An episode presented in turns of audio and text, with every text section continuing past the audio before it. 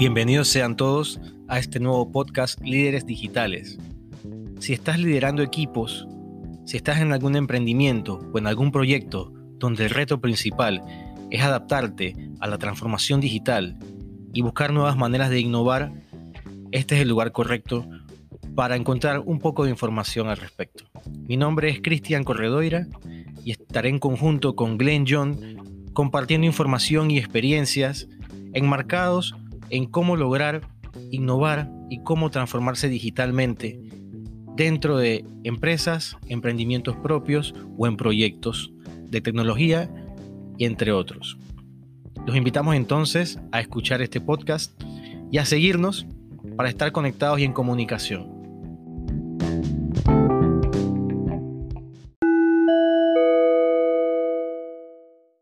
Bienvenidos sean todos a este el segundo capítulo del podcast Líderes Digitales. Aquí nuevamente con Glenn John. ¿Qué tal, Glenn? Chris, ¿cómo estás? Un gusto verte de nuevo y bueno, uh, contribuyendo como siempre a este, a este podcast. Eh, más que nada, feliz año nuevo. Te deseo lo mejor para el 2020. Igualmente, igualmente a todos los que nos escuchan. No, no es tarde para felicitar todavía. No, no, no, no es tarde. Estamos empezando el año y, y como estábamos comentando hace un rato, eh, está comenzando muy, muy, muy activo. Sí, efectivamente, eh, por alguna razón la gente está viendo 2020 con, con buenas expectativas, eh, ideas nuevas. Eh, hay que estar muy pendiente del mercado de startups en Panamá. Yo estoy seguro que um, este año posiblemente vamos a tener quizás nuestro primer unicornio y entonces eso nos va a poner en una, en una esfera diferente que no necesariamente se ha asociado Panamá uh, con eso, ¿no? El tema de innovación. Sí, sí, siempre es bueno eh, explicar un poquito, ¿no? Hablando de ese tema unicornio, ¿no? Porque hace poco, tal vez no, no todos conocen ese término. ¿A, a qué nos referimos con, con, ese unicornio? Sí, bueno, básicamente ya cuando tú tienes eh, la capacidad de generar un, un, cierto cantidad importante de ingresos uh, y, y, también potencial de crecimiento más que nada, donde eh, la forma que la gente te te va a ver es como el próximo Facebook o el próximo Google, eh, como, como una, un potencial enorme de crear una disrupción en un mercado establecido. Eh, en Latinoamérica no hemos tenido muchos, algunas, eh, a lo menos en FinTech, muy pocos unicornios, eh, pero ahora mismo estamos viendo cada día más y más que la gente está poniendo más atención en Latinoamérica en su mercado. Eh, en, en, FinTech ya hay soluciones, por ejemplo, en Argentina hay el primer unicornio que fue adquirido por varios miles de millones de, de dólares, así que hay, hay ejemplos que, que, ya estamos viendo. Sí, eso, eso es importante verlo, ¿no? Ay, al final, ese unicornio te valora tu potencial. ¿No? Sí, al final siempre va a ser una proyección, una promesa, uh -huh. eh, obviamente bien evaluado, porque se analiza muy bien tu modelo de negocio, se analiza muy bien qué hay detrás de esa solución, qué desafío y para cuántas personas de verdad eh, este desafío eh, va, a brindar o esta solución va a brindar una, una forma de atender un desafío que pueden tener. Eh, entonces, ese análisis es un análisis integral que viene desde quiénes son los fundadores, quién está detrás de, la, de, del startup, pero también tiene que ver con el modelo de negocio, la estrategia, el modelo operativo, el mercado, digamos, un análisis integral eh, que hay expertos mucho más capaces que yo para, para analizarlo. Es. Pero curiosamente lo que estamos viendo este año, eh, muchos acercamientos de empresas que, o empresarios, startups que están diciendo, oye, ¿sabe qué?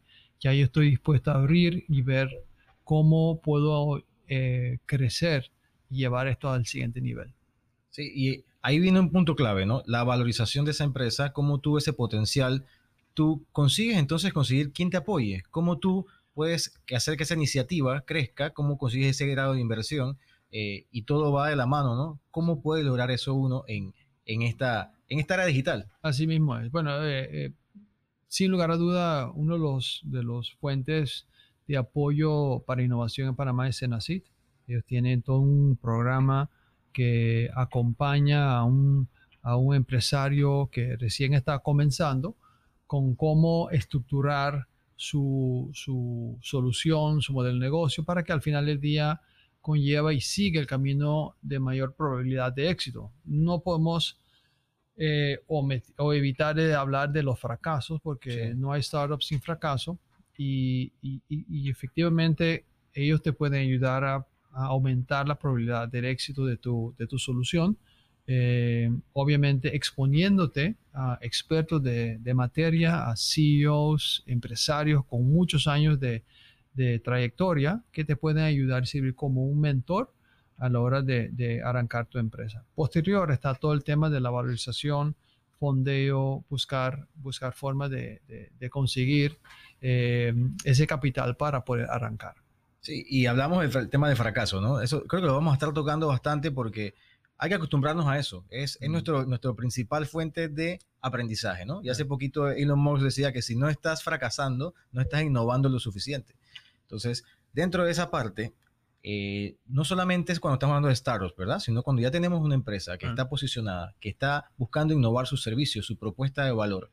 Entonces, a veces tienes dentro de tu misma funcionalidad en la empresa detractores que te impiden poder conseguir esos recursos para innovar.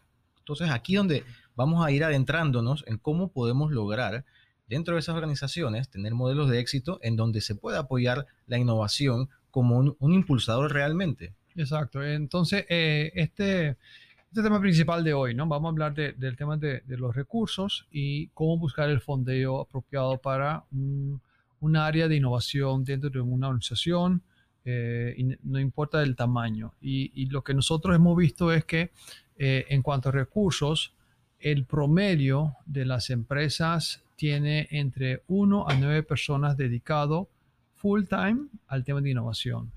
Em, y, estamos hablando de empresas de 1 a 9 personas, pero de, de, qué tamaño? No importa el tamaño. Pueden ser empresas grandes. Obviamente las empresas más grandes ya tienen mucho más que eso, pero puedes tener una empresa que, que te puede facturar 100 millones o, o, 50 millones, que también puede tener una o dos personas viendo temas de innovación. Eh, curiosamente, eh, hay, un, hay, una, hay un número que es entre 1 y 9 que se ve con mayor eh, eh, con mayor, eh, casi se ve como el estándar, ¿no? De entre una a nueve personas. Pero las empresas que llamamos los role models, las empresas que son los líderes, ya tienen un equipo mucho más grande que eso.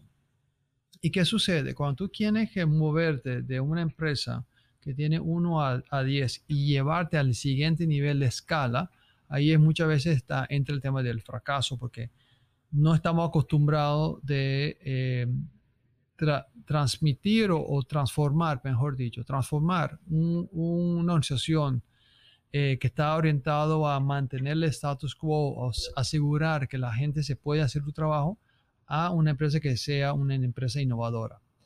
Y con eso tú tienes el tema de cambio de cultura, tienes el temor de fracaso, entonces ¿Cómo vamos a abordar más gente y vas a conseguir más recursos para que ese equipo, que sea un equipo núcleo de dos, tres personas, ahora puede hablar de 20, 25 personas? Porque el tema principal va a ser cómo yo logro no solamente hablar de identificar áreas de éxito o áreas de innovación o nuevas soluciones, productos y servicios, pero cómo lo voy a desarrollar, cómo voy a crear ese producto mínimo viable que siempre hablamos y eso va a requerir recursos.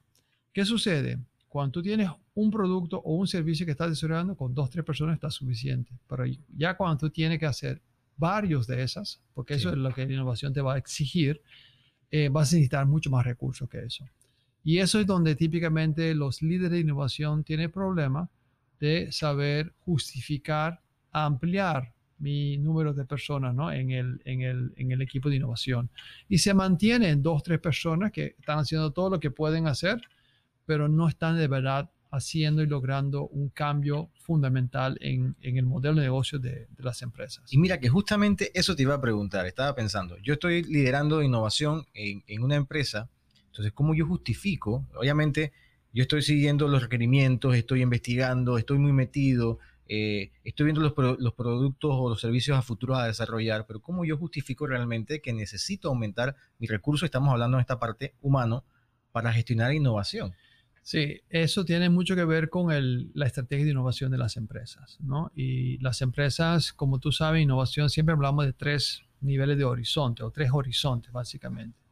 Eh, hasta lo más avanzado que es transformacional, eh, adyacente y el incremental. Dependiendo de dónde tú estés en ese horizonte y cómo tu portafolio de innovación o proyecto de innovación se, se compone, eh, vas a requerir más o menos recursos. Si es innovación incremental, es decir, voy a hacer la cosa un poquito mejor, un poquito más rápido, un poquito más eficiente, posiblemente tu equipo de innovación puede ser bien limitado. ¿Por qué? Porque la gran mayoría de los cambios que se va, se va a dar lo hacemos ya dentro de la misma organización son la gente de área de, operaciones, son la gente del área de back office, son la gente de área comercial, que ellos mismos ven con un poquito de apoyo de innovación, ideas nuevas, cómo incrementalmente ellos pueden ir innovando, haciendo la cosa mejor. Sin embargo, cuando tú ya estás llegando a un punto donde tú tienes que ver una, un horizonte 2, que es adyacente, o incluso Horizonte 3, que es transformacional, ya tú estás hablando de desarrollar productos y servicios totalmente nuevos en un mercado no eh, identificado, o mejor dicho, no, eh, no desarrollado de tal forma o no maduro, de tal forma que lo que está haciendo es deberá ser un pionero en el, en el, en el todo. Y cuando tú llegas a ese horizonte 2 y 3, más difícil es poder justificar la innovación. Y eso es nuestro, lo que llamamos el inventor's dilemma, ¿no? Que tú literalmente tienes que justificar algo basado en un modelo tradicional de cómo gestionar inversión, mientras que estamos hablando de un modelo totalmente diferente de hacer las cosas. Eso es lo que cuidadosamente uno tiene que ver cómo manejarlo. Por eso que todo nace y comienza con cuál es tu estrategia de innovación, qué es lo que el mercado te está exigiendo en cambiar. Puedes vivir con simplemente cambiar las cosas incrementalmente o tiene que literalmente pensar en un modelo totalmente diferente a lo que estás acostumbrado. Dependiendo de donde tú estás en ese horizonte, es donde la cantidad de recursos, la atención, esa cultura de poder o no aceptar fracasos te va a permitir ser exitosos. Entonces ahí, bueno, me estoy poniendo en el papel de esa persona que está buscando el apoyo para, para poder, este, mm. digamos, financiar o, o ver el tema de innovación. Los tres puntos importantes. Adyacente, si es incremental o si ya es transformacional. Eso, entonces, yo para poder identificar eso en la, en la, empresa donde estoy, ¿necesito que alguien me ayude con eso o cómo puedo hacerlo al interno?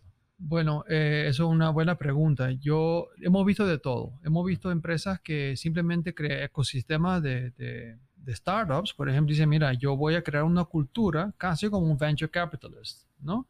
Ah, donde yo digo, ok, ¿sabe qué? Como empresa, yo voy a comenzar a invertir empresas startups que me traen ideas nuevas. O puedo hacer hackathons, que se ve bastante esto, esto, en estos momentos, incluso en Panamá, donde la empresa dice, mira, yo tengo este desafío, quienes pueden aportarme con ideas nuevas y eso me permite eh, evaluar ideas nuevas que quizás mi propio equipo no puede o no debe o, quizás no tiene el tiempo para hacerlo. Lo cierto es que por lo general, eh, para muchas empresas, el conocimiento no está dentro de la organización, más cuando estamos hablando de un tema de innovación. ¿Por qué? Porque la gente que uno contrate son gente que tú sabes que puede ayudarte en tu negocio como está hoy en día. Contratar a alguien que te va a diseñar hacia dónde vas y las cosas nuevas es muy complicado, porque lamentablemente no sabe en base a qué contratar a esa persona. Entonces vemos que en muchos casos eh, las empresas optan para crear un esquema donde pueden tener acceso a ese capital humano, ese conocimiento innovación, de nuevas ideas, o hacen hackathons o, lo que llamamos business hacks, donde literalmente dicen, mira, tráigame todas las ideas que tú puedes tener para poder atender ese desafío. El tercer elemento es crear más eh, conciencia donde los dueños de negocios, los ejecutivos de negocios, visitan a empresas líderes de innovación para tener una idea de qué es lo posible, ¿no? Donde se expone ante innovación y tecnología disruptiva para simplemente entender el impacto que eso tiene sobre su propio negocio. Esos son ejemplos que te estoy compartiendo, donde cual tú dices, bueno, si yo no tengo nada, ¿cómo arranco? ¿Cómo voy a crear esa, esa primera dos, tres personas que voy a tener que eh, o o adquirir o, contratar, o que sean personas dentro de mi propia organización que lo voy a liberar para que tomen esa función de, innovación. O sea que ahí tenemos como eh, luz al final del camino, ¿no? O sea, hay, hay una manera de hacerlo a lo interno, eh, promoviendo el, metodologías ágiles, por ejemplo, donde uno pueda sentar a todos los miembros de la organización o los que están involucrados en, esa parte de innovación, eh, traer a nuevos también de afuera. Hay mucha gente que está en otros departamentos, en otras áreas que tal vez están buscando eso, tienen ese vacío, ¿no? Hay gente que se quiere mover, está buscando más motivación, está buscando que sus ideas sean escuchadas. Entonces, tal vez eh, cambiando un poquito la mentalidad, ¿no? Eh, la mentalidad y ser más abiertos a, poder compartir ese tipo de información dentro de tu organización. Sí, una, una empresa como, como Kellogg's, que una empresa establecida muy conocida de los cornflakes, ellos eh, justamente para poder eh, asegurar que su innovación esté más orientado hacia algo que se puede lograr, incorpora dentro de su equipo de innovación gente de supply chain, gente que saben del marco regulatorio, Em, que entonces tú dices, mira, complementando a las personas que vienen con ideas nuevas, voy a traer gente que conoce qué tan fácil yo puedo, qué tan viable ese producto que estamos desarrollando. Entonces, no estamos haciendo innovación en un laboratorio, pero lo estamos haciendo con las, unidades de negocio que me ayuden entonces a acelerar el proceso de identificar áreas de mejora o donde posiblemente puedo entrar en una, en una eh, situación donde esa innovación lamentablemente dentro del ámbito regulatorio no se puede hacer como tal. Eso es muy, muy interesante y así cada empresa está buscando su, su forma de hacerlo. Lo que nosotros hemos hecho eh, con este estudio, e, ese estudio es justamente identificar cuáles son las empresas líderes y cómo lo están haciendo. ¿no? Entonces, ahí claramente se ve que por lo general las unidades de, de, de innovación tiene casi 100 personas de una forma dedicada porque ya ellos están haciendo innovación incremental, adyacente y transformacional. Por ende que necesitan tanta gente que le permite ayudar. Pero de nuevo, esas son empresas que apuesten también en la innovación para poder sobrevivir eh, en su en su despedido, en, su, en sus mercados. Y ahí entonces vamos viéndolo. Ya estoy, ya identifiqué cuál fue mi estrategia de innovación, en qué punto estoy ya después de eso, entonces, eh, decidí si necesitaba contratar algo de talento afuera. Vi también, busqué dentro de la organización y pude también conseguir. Entonces, ya tengo un apoyo, vamos a suponer que ya tengo el apoyo, ya estoy consiguiendo los recursos económicos también. Entonces, aquí entran aplicaciones que nos faciliten el trabajo, ¿no? Ya cuando todo va creciendo. ¿Qué ejemplos eh, podemos tener para poder gestionar este tipo de, de estrategias? Bueno, eh, al principio mucho tiene que ver con colaboración, comunicación eh, entre ese equipo y también con las unidades de negocio, donde si tu estado en este momento es generar más ideas, hay muchas empresas que optan para crear una especie de crowdsourcing o crowd innovation, donde hay varias plataformas que, que permite que tú puedas comenzar a compartir ideas. En nuestro caso, KPMG, tenemos una, una plataforma que se llama Innovation Factory, que es una solución que hemos desarrollado justamente para eh, que la gente pueda hacer, eh, compartir ideas, aportar con ideas y también eh, tener un cierto nivel de selección de qué ideas hace más sentido. Entonces tú comienzas a crear una cultura de innovación. Pero igual como esa, están soluciones como el propio Microsoft Teams, que se usa muchísimo para colaboración. Slack es otra, que se usa bastante para temas de, de, de, colaboración de una forma diferente. Um, de verdad, potencializando todos los instrumentos y, incluso la tecnología disruptiva para que esto se pueda hacerlo de una forma más eficiente. Sin lugar a dudas, de, de la tecnología per se, yo no, no tengo mis dudas que eso esté disponible. El tema es de qué forma lo vamos a usar. Entonces muchas empresas optan para comprar algo, pero no tienen una estrategia detrás de eso. Por ende, y ese equipo de innovación no, han, no lo han dado ningún tipo de meta concreta, que es lo que ellos tienen que lograr. Volviendo a lo que tú eh, mencionaste al principio, para muchas empresas ya incluso los líderes, el nivel de fracaso se convierte en un KPI para mi equipo de innovación. ¿Cuántos fracasos hemos tenido en los últimos seis, cinco meses. Si no tengo mucho, eso indica que mi equipo de trabajo de innovación no está siendo suficientemente efectivo en generar ideas nuevas que fracasen. Porque ahí está el aprendizaje. No hay innovación sin fracaso. Y si mi equipo no está fracasando, no están haciendo nada. Y es, y es mucho más fácil hablar así ahora, porque vamos a poner en, tu experiencia, tu amplia, tu amplia, experiencia, ponte 15 años atrás. Imposible. Hablar de esto, hablar de que el fracaso, vamos a medir el fracaso y si no estás fracasando, es, es, un cambio total en la mentalidad. Y como mencionabas, no hay empresas que, que compran la, la, aplicación, tienen, tienen el toolset, pero no tienen ni el mindset, ni la cultura, ni, el skillset, ni la cultura esa transformacional. Entonces eso es súper, súper interesante porque al final es el segundo capítulo del podcast y estamos hablando nuevamente este tema, el cambio de cultura.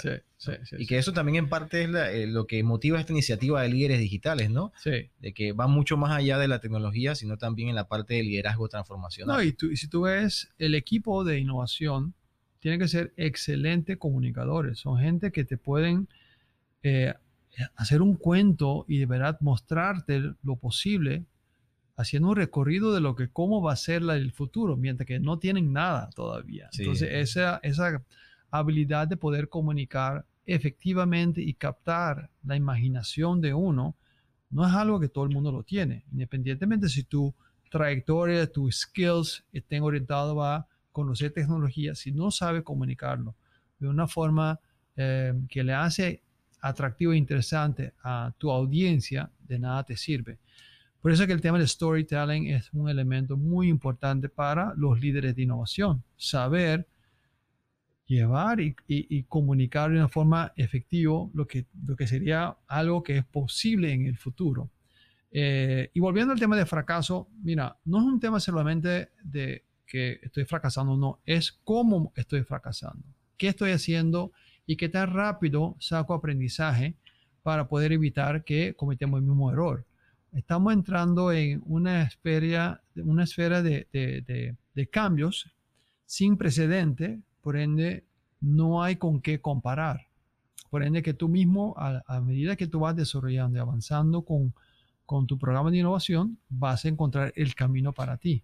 Y eso se hace a través de una especie de, de, trial and error, pero efectivo y inteligente. Y hay que tratar de adelantarse a los resultados, ¿no? Que eso es lo que uno, lo que uno trata de hacer cuando hablamos también de, ese fracaso, ¿no? Estamos en un proyecto, estamos desarrollando una aplicación y nosotros queremos que eso fracase, eh, no, porque, no porque no queramos que el producto evolucione, sino porque queremos ver todas las cosas que pueden salir mal ya cuando esté del lado de un cliente, ¿no? Entonces uno se dedica a eso, a, buscar, a buscar la vuelta. Entonces cuando ya tiene suficiente información de, que de las cosas que no van a salir bien, eso es lo que uno va a tomar de aprendizaje. Entonces, antes, por eso, 15 años atrás, uno ponía los productos, los servicios y cuando pasaban las cosas, entonces uno era reactivo. Ahora uno tiene que prevenir y también tiene que saber que tienes mucha más competencia, que tiene acceso a las mismas herramientas que tú y ahí te toca variar el juego, ¿no? Hablamos de, de, esa creatividad, esa creatividad que va muy de la mano con la innovación y que, y que si bien no todo el mundo, digamos, nace con eso, se puede ir aprendiendo, son habilidades que se pueden aprender. Oye, te comento que justamente esta mañana estaba viendo un artículo de cómo las Big Four hacen selecciones para sus socios, ¿no? Eh, diferentes tipos de casos. Mm. Pero una de las principales habilidades que buscan son esos soft skills, que tú puedas transmitir, comunicar, que eso te va a ayudar a manejar equipos. Entonces, también era, era digital, liderazgo digital se vuelve ya algo totalmente necesario también, ¿no? 100%. Eh, incluso en nuestro caso, eh, todo lo que es el conocimiento de la transformación digital es, fundamental que los socios estén anuentes, no necesariamente de la tecnología, pero el impacto de la tecnología sobre los elementos social, económico, eh, industrial, de toda forma, porque al final del día operamos y, trabajamos y causamos un impacto en, clientes que están sujetos a, muchos cambios. Eh, entonces, sí, efectivamente, si yo veo en mi trayectoria, eh, constantemente uno va cambiando, tiene que tener nuevas, nuevo conocimiento, eh, leer muchísimo. Esto no es un trabajo de 8 a 9 o, de, 8 a 8, es de verdad 24/7 porque constantemente tu mente esté pensando en qué es lo nuevo, cómo me tengo que preparar, eh, cómo tengo que anticipar el cambio, cómo voy a ayudar a mi cliente a entender lo que viene y por ende eh, trabajar muy de mano con equipos de innovación porque al final del día tienes que darle a ellos los instrumentos para que puedan ser exitosos. Y es un proceso en el que uno tiene que estar conectado, conectado con lo que está pasando, conectado con, con, la gente, tener ese, ese, ese networking que te va a ayudar a generar ideas, porque como bien dices, no es un trabajo, uno no dice, yo voy a, a tener ideas hoy de 8 a 5 de la tarde, sino que de repente estás manejando y te pega la idea y entonces tienes que tener disciplina para saber cómo va a encaminarlo. Es, es, comprobado que eh, la creatividad se hace muchas veces fuera de la oficina. Totalmente. Estando afuera. Por eso es que cuando tú hablas con, con empresas como IDEO, que son expertos en temas de, de ideation, te dicen, mira, todo está afuera de la oficina. Y por eso que cuando hablamos de fracaso, no es un fracaso que algo, alguien se, no pensó en esto. No, es cuando tú de verdad testeas el producto, lo pones a prueba, lo expones ante, ante el posible usuario y que ahí salen cosas que simplemente no tenías previsto. Entonces, eh, el ciclo de analizar, diseñar, construir y probar ante un cliente eso es la agilidad que uno está buscando en ese equipo de innovación, que podemos trabajar en un producto mínimo viable, pero que rápidamente lo podemos poner a prueba, que en base a eso recibimos el feedback. Y muchas veces ese feedback es mucho más valioso que el tiempo que hemos dedicado a construir ese primer producto. Bueno, entonces para ir finalizando, te hago una pregunta. ¿Qué consejo le puedes dar a ese gerente, a ese director eh, inclusive un CEO de una empresa que está a cargo de ver por la parte de innovación, ¿qué consejos le puedes dar para que pueda buscar sus recursos y poder entonces impulsar innovación en su organización?